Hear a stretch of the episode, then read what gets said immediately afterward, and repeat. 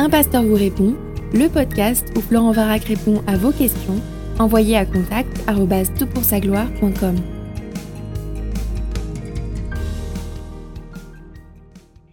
Alors la question qui nous préoccupe pour ce podcast est liée au retour du Christ. La question est un petit peu longue, mais je vais te la lire et comme ça on verra de quoi on parle. Bonjour, dans votre site toutpoursagloire.com, ce que nous croyons, on lit. Nous croyons au retour personnel, glorieux et corporel de notre Seigneur Jésus-Christ, avec ses saints anges, quand il reviendra ou quand il viendra exercer son rôle de juge final et instaurer son royaume. Fin de citation, certains ajoutent visible. La réponse à la question qui suit ne sera probablement pas la même selon notre compréhension du millénium, dont je connais les différentes approches, et le podcast de Florent Varac à ce sujet, ainsi que l'approche classique des credos. Question. Qu'entend-on par retour personnel, glorieux et corporel à la lumière de l'ensemble des Écritures dont voici quelques versets? Ces versets semblent décrire deux réalités. D'une part, Jésus dans son corps glorieux, et d'autre part, une présence sur toute la terre, que tout œil verra, euh, ce qui n'était pas le cas lors de son départ vers le Père, et apporte ainsi une nuance à de la même manière.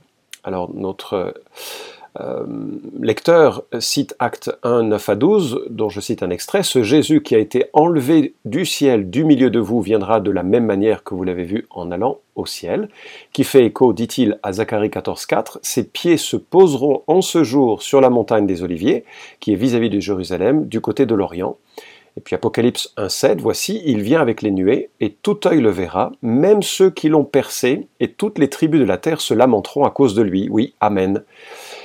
Ce qui fait aussi écho à Jean 19.37, et ailleurs l'Écriture dit encore, ils verront celui qu'ils ont percé. Zacharie 12, 10, alors je répondrai sur la maison de David et sur les habitants de Jérusalem un esprit de grâce et de supplication. Ils tourneront les regards vers moi, celui qu'ils ont percé.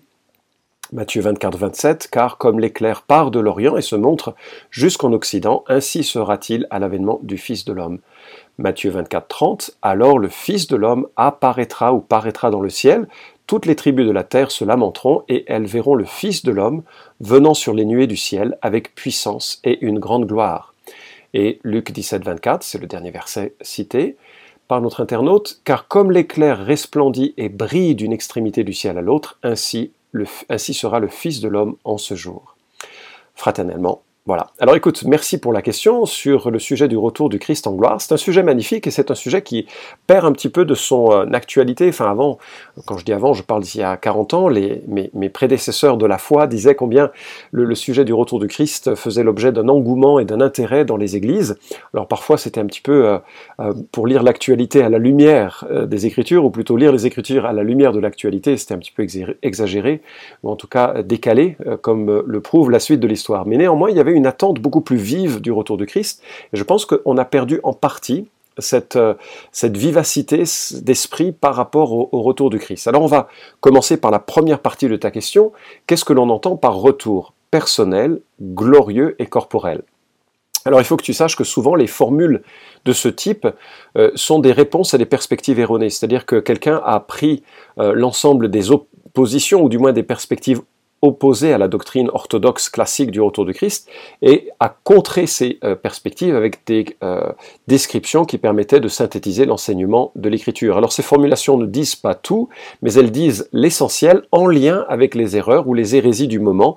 Aucune confession de foi, n'est-ce pas, ne, prend en compte la totalité des problèmes euh, contemporains, et la totalité, pardon, des problèmes de l'écriture, on a besoin de toute l'écriture pour cela, mais ne répond qu'à des aspects contemporains au moment de la rédaction. Alors quand on parle du retour personnel de Jésus-Christ, c'est dans le sens où c'est Jésus-Christ lui-même qui revient. Ce n'est pas une ère de paix qui serait générée par d'éventuels progrès de l'humanité. C'est parfois une tendance que l'on entend, c'est qu'il faudrait percevoir dans le retour de Christ un symbole d'une ère de paix. Non, non, non, c'est bien lui, lui en personne, lui Jésus-Christ qui revient. Son retour est donc personnel. C'est un être, c'est notre Sauveur, notre Seigneur que nous attendons. Deuxièmement, son retour est glorieux dans le sens où sa première venue, comme on le sait des Écritures et comme on le perçoit bien sûr dans le périple qu'a connu Jésus-Christ, sa première venue était humble et dégagée de toute visibilité de la gloire inhérente de son être. Lorsque le Fils de Dieu s'est incarné, il s'est dépouillé de sa gloire, nous dit Philippiens chapitre 2, c'est-à-dire qu'il s'est dépouillé de la visibilité de l'extraordinaire majesté qui est associée à sa personne. Ésaïe 53 complète ce tableau en disant que euh, il n'avait rien pour attirer notre regard.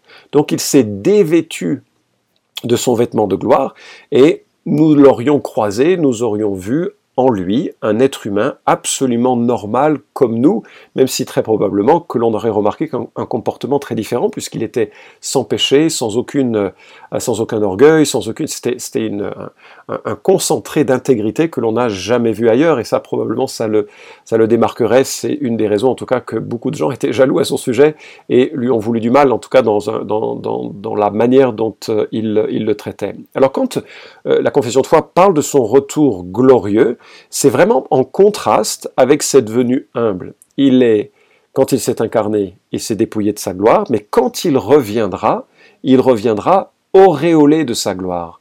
Il, reviendra avec euh, tous les, la visibilité de la majesté de sa personne. On, verra en lui ce qu'il est vraiment, avec les attributs de sa, divinité, et ça il a toujours eu, mais ce sera rendu visible en quelque sorte. Et alors, Comment est-ce qu'on va le percevoir? Euh, ce sera la deuxième partie de ta, question, mais ce que l'on perçoit ici, c'est que euh, il, ne viendra pas isolé, euh, dépendant de la bienveillance conduite et providentielle de Dieu, mais de la bienveillance aussi de ceux qui l'entouraient, avec Joseph et Marie qui ont fait un travail exceptionnel pour le, protéger, le garder, et, parfois fuir avec lui pour lui faire échapper à la volonté de le tuer. Cette fois-ci, quand il reviendra, il reviendra dans la gloire, accompagné d'une multitude d'anges. Alors, dans l'écriture, quand on voit parfois un ange se manifester, les gens étaient effrayés, terrorisés. Je me dis, Jésus qui revient entouré par une multitude d'anges, ça doit être un spectacle absolument terrifiant, écrasant quelque part, ou en tout cas euh, qui va susciter un émerveillement, et, euh, et on verra, ah oui, oui, c'est pas simplement le Jésus de la crèche, c'est le Jésus de la création, c'est le Jésus qui existe de toute éternité, c'est le Jésus qui est exalté euh, au siècle des siècles et, majestueux qui revient. Donc ça c'est la deuxième euh, caractéristique de ce retour. Il revient de façon personnelle, de façon glorieuse. La troisième caractéristique qui est évoquée dans notre confession de foi, c'est que son retour est corporel, dans le sens où il ne revient pas comme un fantôme désincarné, mais ni comme un principe de victoire, mais c'est Jésus dans son corps ressuscité. C'est l'une des L'un des émerveillements que nous pouvons avoir de l'incarnation, c'est que de toute éternité, Dieu le Fils existait, ben, bien entendu, il, est, comme, le dit l'Écriture, mais dans l'incarnation, il ajoute à sa nature une nature humaine qu'il va garder pour l'éternité. Il meurt et il ressuscite, et c'est pas comme s'il laissait son corps comme une enveloppe euh, utilisée et puis maintenant, euh, voilà, il a, il d'autres choses à faire. Non, non, il, a pris chair et il gardera à jamais cette chair. Il sera pour l'éternité euh, le Dieu devenu homme. Et donc son retour, c'est dans son corps ressuscité, c'est dans ce qu'il est devenu, l'homme-dieu, le Dieu-homme, pour euh, toute l'éternité. Son retour personnel, corporel, pardon, précise davantage donc la notion, euh, cette notion de son, son retour personnel.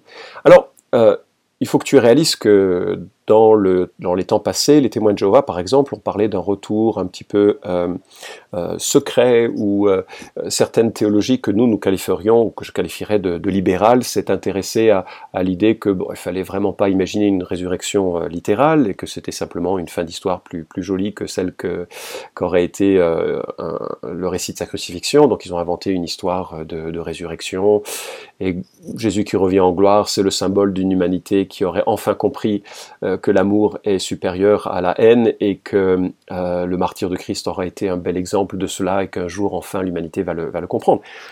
Ça, c'est absolument pas l'enseignement de l'Écriture. Il euh, reviendra euh, de façon personnelle, glorieuse, corporelle, et ça nous conduit à la deuxième partie de ta question, comment comprendre de la même manière de Acte 1 et là, nous avons un départ dans son ascension. Hein. Euh, nous avons un départ qui est unique, euh, enfin localisé dans, le temps et dans, l'espace, qui n'était pas visible par la Terre entière a priori. Hein.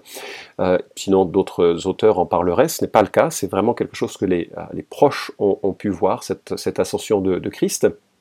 Alors, comment comprendre de la même manière? Alors, à mon sens, déjà, on peut imaginer que de la même manière, c'est un peu le spectacle surprenant et manifestement miraculeux euh, dans les deux cas. J'ai jamais vu quelqu'un monter au ciel, euh, sauf en avion. Donc je me dis, de la même manière, veut probablement signifier que ce n'est pas un phénomène naturel auquel il faut s'attendre.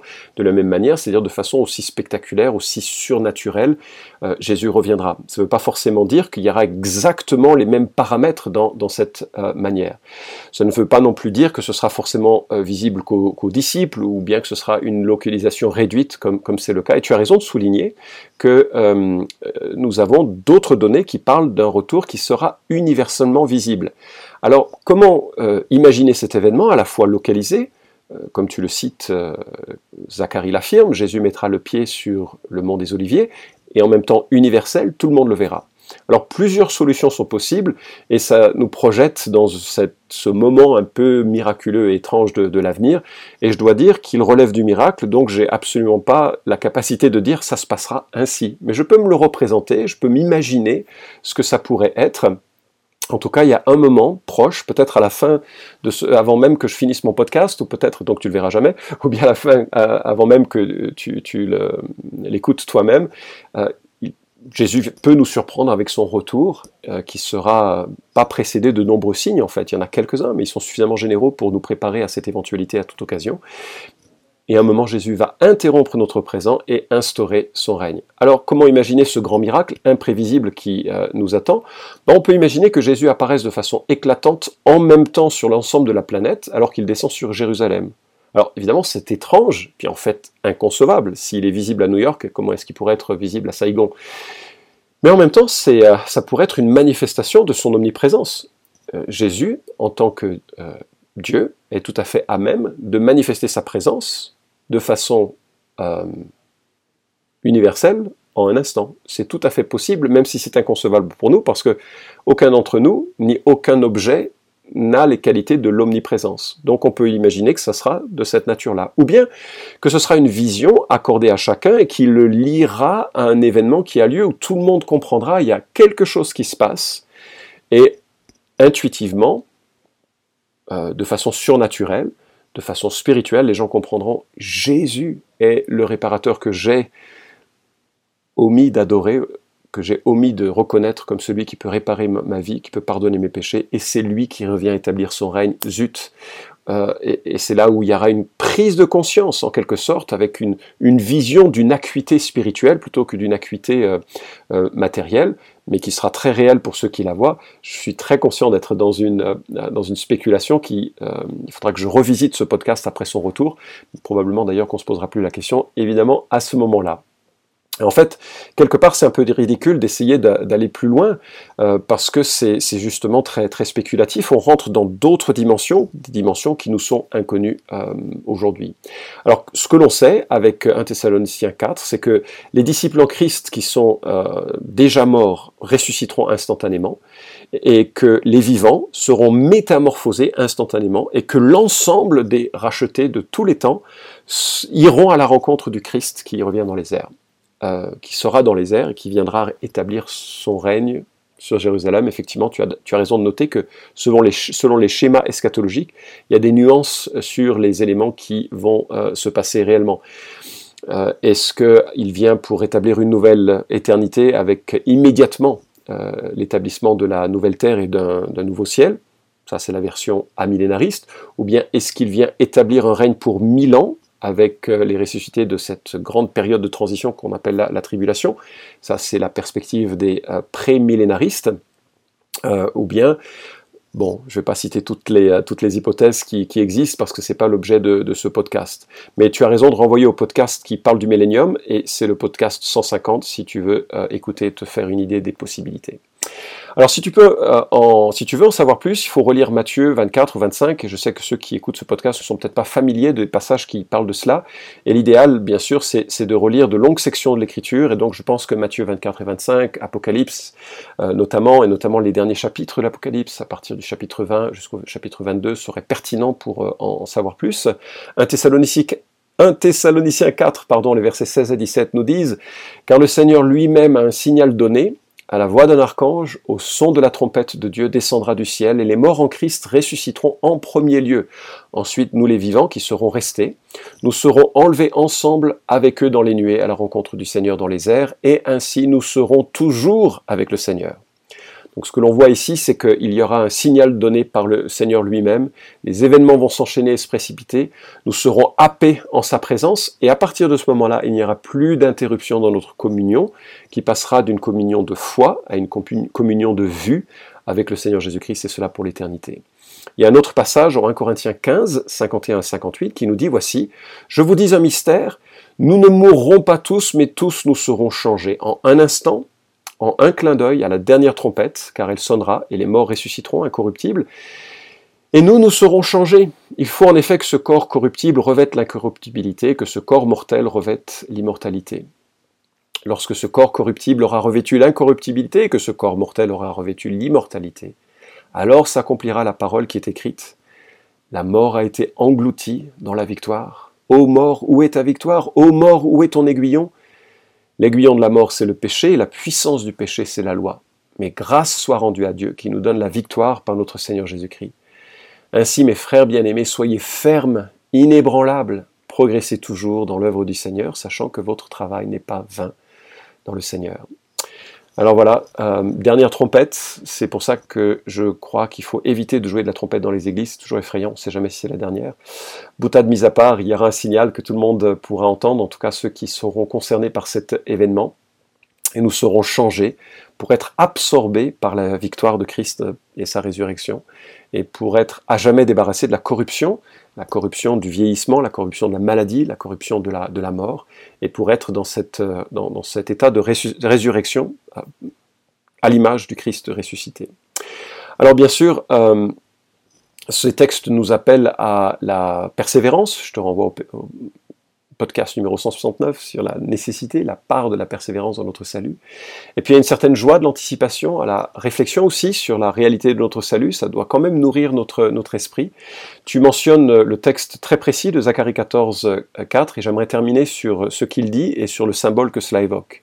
Zacharie 14, 4, donc c'est un prophète de l'Ancien Testament qui annonce euh, le, sort qui attend le peuple de Dieu, et il est question de celui qui euh, est venu mourir pour les péchés d'Israël, qui est venu mourir pour les péchés du monde, le Messie promis.